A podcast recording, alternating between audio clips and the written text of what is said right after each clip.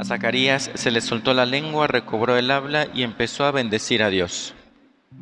Conocemos el motivo por el que Zacarías se quedó mudo cuando el ángel Gabriel le anunció que iba a tener un hijo.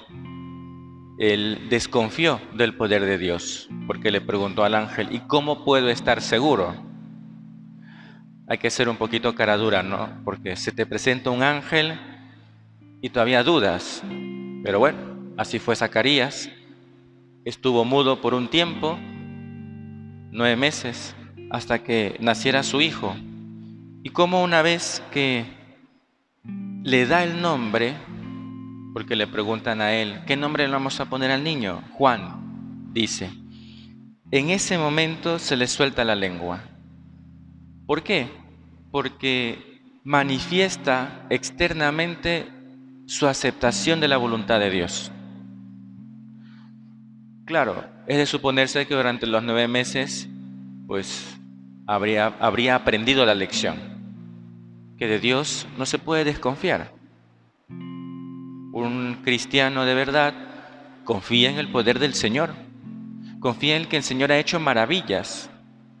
Zacarías no era un, alguien que desconociera la escritura, había visto a lo largo de las páginas de la Biblia, del Antiguo Testamento para nosotros, cómo el Señor había concedido hijos pues a mujeres estériles.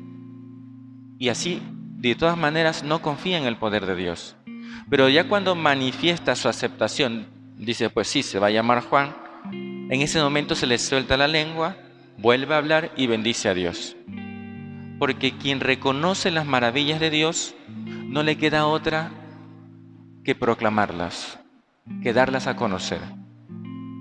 Y esa es la tarea que tenemos nosotros. Mañana ya es Nochebuena, 25 Navidad, es contemplar las maravillas del Señor. Es ver que el Señor se ha hecho, el Hijo de Dios se ha hecho hombre por nosotros. Y por tanto, eh, ¿cómo no proclamar, cómo no bendecir a Dios, cómo no comunicar a los demás de esta maravilla? Y así con todo. Cuántas maravillas el Señor ha obrado en nosotros, en nuestra propia vida. Hay que proclamarlas. No podemos quedarnos mudos para siempre.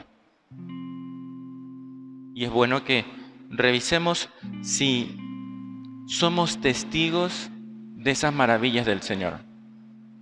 A veces, cuando digo maravillas, pues no, no nos estamos refiriendo a grandes milagros, que también probablemente los hay, sino a esas manifestaciones de Dios cotidianas. Allí también se encuentra Dios. O esas conversiones sucesivas que hemos tenido, o quizás ese momento de conversión que hemos tenido y nos hemos encontrado con el Señor. Comunicar las maravillas de Dios, empezar a alabar al Señor. Dice que un sentimiento de temor se apoderó de los vecinos y daban gloria a Dios. Eso es lo que tenemos que conseguir. Que cuando proclamamos las maravillas del Señor, cuando reconocemos las obras que el Señor ha hecho en nosotros, los demás den gloria a Dios. Sientan ese temor filial hacia el Señor y proclamen también las maravillas de Dios. Pidamos entonces al Señor pues que nos desate la lengua. Cuando, se, cuando fuimos bautizados, aunque es un rito que luego se omitió.